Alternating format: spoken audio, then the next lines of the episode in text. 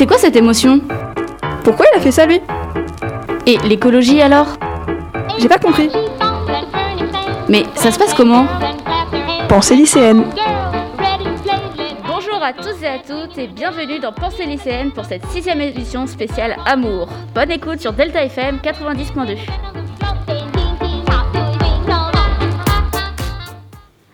Bonjour chers auditeurs, bonjour Claire. Bonjour. Alors, au programme, une émission spéciale Amour, Saint-Valentin et âme sœur. Une émission toute douce et cocooning. Alors, c'est parti avec ta chronique, Claire. Alors, cette semaine au lycée, c'est la semaine de la Saint-Valentin. Donc, pour rester un peu dans le thème de cette semaine, je vais vous parler d'amour. Qu'est-ce que l'amour? Bon, euh, comme je ne suis pas une grande experte en philo, je ne, ne vais pas philosopher là-dessus parce que je sais pas faire. J'ai un cerveau de matheux, moi, je ne suis pas un philosophe. Bon, déjà, pour commencer, définition de l'amour. L'amour est un sentiment vif qui pousse à aimer quelqu'un, à vouloir du bien, à aider en s'identifiant plus ou moins. C'est vaste. Moi, ce qui m'intéresse, c'est un sujet un peu plus scientifique. Je viens de dire que j'avais un cerveau de matheux, d'accord? Donc, pourquoi a-t-on des papillons dans le ventre quand on est amoureux? Eh bien, quand on est amoureux, notre rythme cardiaque s'accélère et en conséquence, notre afflux sanguin aussi. Le sang est donc conduit du ventre vers nos muscles, en haut et en bas dans toutes les directions, et c'est donc cette relation qui nous donne des papillons dans le ventre. Beaucoup moins poétique. Mais c'est pas grave, c'est quand même agréable. Bon, j'avais dit que je ne ferais pas de philo, mais je vais quand même vous parler du discours d'Aristophane sur les âmes sœurs, entre guillemets, dans le banquet de Platon. C'est ma sœur qui me l'avait fait découvrir, et je l'avais trouvé, ma foi, fort sympathique. Alors, je vais juste vous résumer parce que je ne sais pas analyser des trucs comme ça. Donc, d'après lui, avant, les humains étaient des boules avec quatre bras, quatre jambes, deux visages collés sur une seule tête. Il y avait aussi trois genres différents l'homme, la femme, mais aussi l'androgyne. C'était une synthèse des deux autres et qui a disparu aujourd'hui.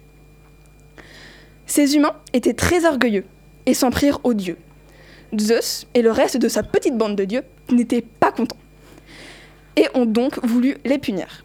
Cependant, ils ne pouvaient pas les exterminer car ils n'auraient plus ni d'offrande, ni, ni d'honneur de la part des humains.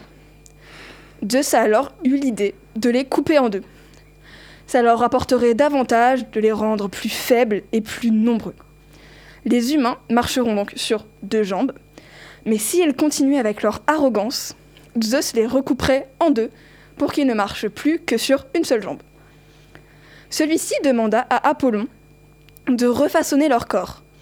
Il commença par leur retourner la tête en direction de la coupure pour qu'à la vision de celle-ci, ils soient beaucoup plus modestes. Ensuite, Apollon referma la coupure euh, en l'attachant au niveau du nombril. L'humain, de nouveau formé, essaya de retrouver sa moitié. Il s'enlaçait pour essayer de redevenir le même être, mais finissait par mourir de faim. Du coup, l'espèce disparaissait. Alors Zeus décida de déplacer les organes sexuels devant, et du coup, paf, reproduction, l'espèce est sauvée. Si un homme se tournait vers une femme, il pourrait se reproduire et perpétuer l'espèce. Alors que si un homme rencontrait un autre homme, il ne serait pas satisfait, entre guillemets, et repartir vers leurs petites affaires ailleurs. Bon, parmi cette longue histoire, il y a quand même des trucs intéressants, comme la signification d'âme sœur. Ça pourrait vouloir dire qu'on tombe amoureux, que quand on tombe amoureux, pardon, c'est qu'on recherche sa, sa moitié. Une vision, ma foi, plutôt poétique de l'amour. Et si vous voulez avoir une version beaucoup mieux expliquée du discours d'Aristophane, je vous propose d'aller regarder la vidéo qui m'a servi pour ma chronique à moi, et qui est le discours d'Aristophane d'Apollodore. Enfin, la vidéo est d'Apollodore. En plus, il y a un petit dessin animé, et c'est trop cool. Merci Claire pour ta chronique, c'était vraiment très intéressant.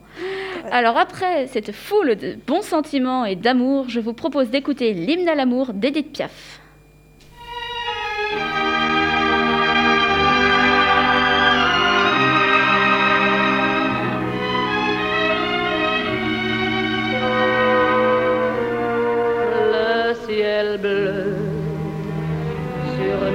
S'effondrer et la terre peut bien s'écrouler.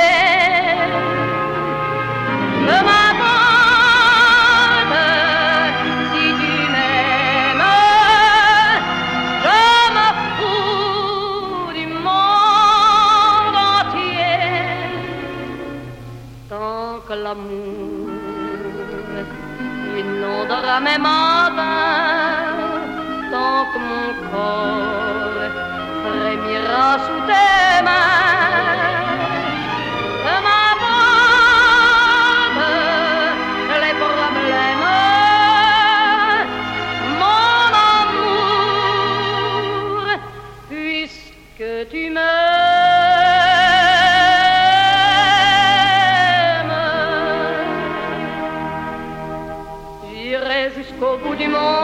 je me ferais teindre en blonde si tu me le demandais.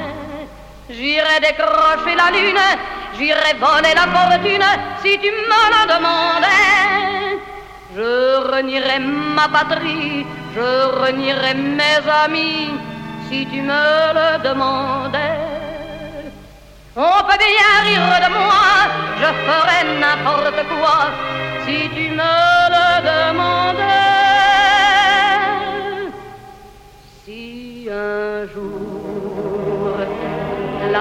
t'arrache à moi,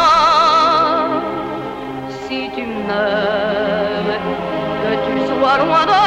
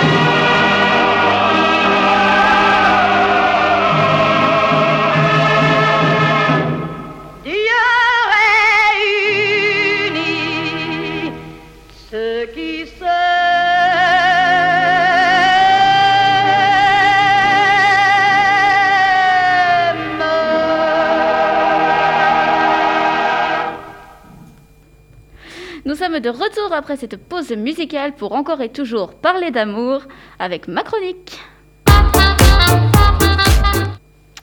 Pour cette émission spéciale, je vais vous parler de l'amour dans les œuvres. L'amour a toujours fasciné et a toujours questionné. L'amour est un sujet universel qui nous donne des ailes. Tout le monde le ressent, c'est un sentiment accueillant.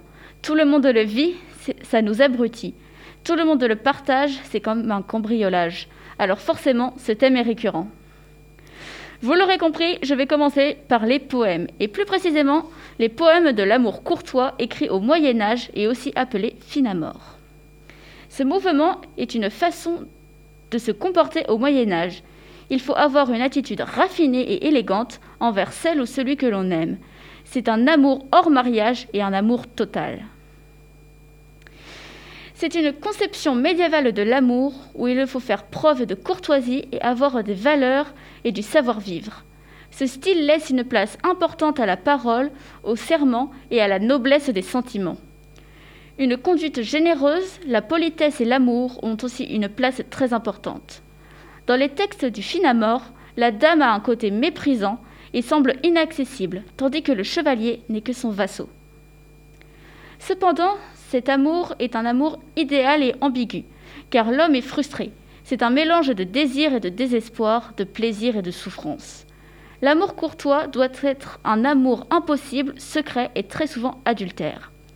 L'homme vénère une sublime dame qui semble inaccessible et il doit, se montrer brave pour séduire sa dame. mais il doit aussi avoir l'art de maîtriser la poésie pour que celle-ci succombe à ses charmes. Puis il se soumet à la flamme de sa dame et assouvit tous ses désirs. Mais ne nous emballons pas. L'amour courtois est un amour littéraire et non réaliste.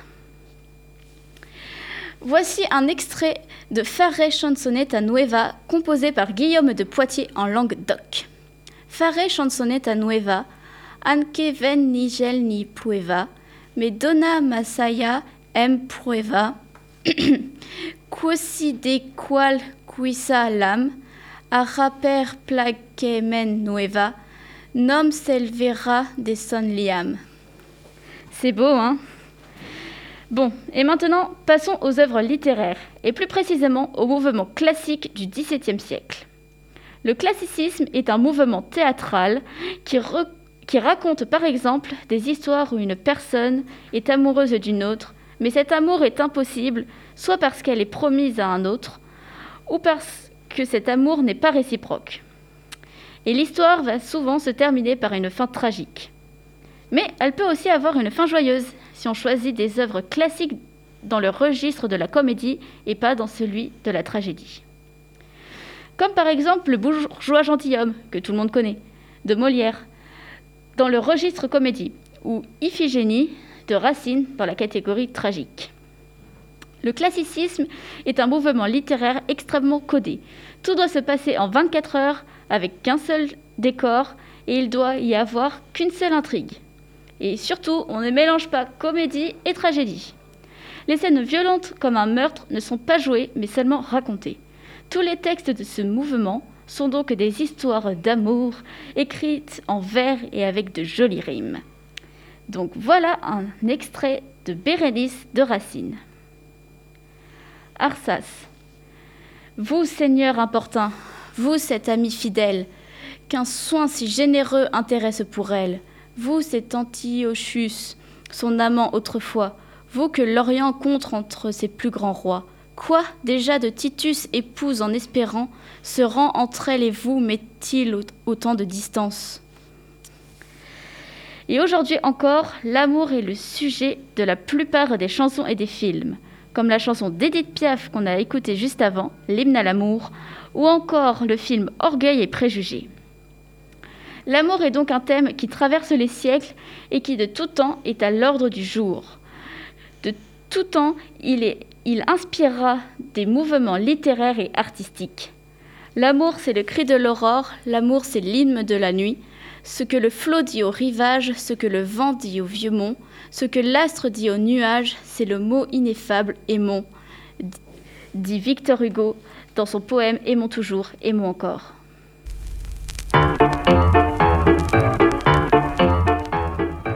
Cette émission spéciale Love touche à sa fin. Alors, mes amoureux, on se retrouve tout bientôt pour une prochaine émission. Mais vous êtes sur Delta FM 90.2 et c'était Pensée lycéenne. Gros bisous à tous. Bisous. C'est quoi cette émotion? Pourquoi il a fait ça lui? Et l'écologie alors?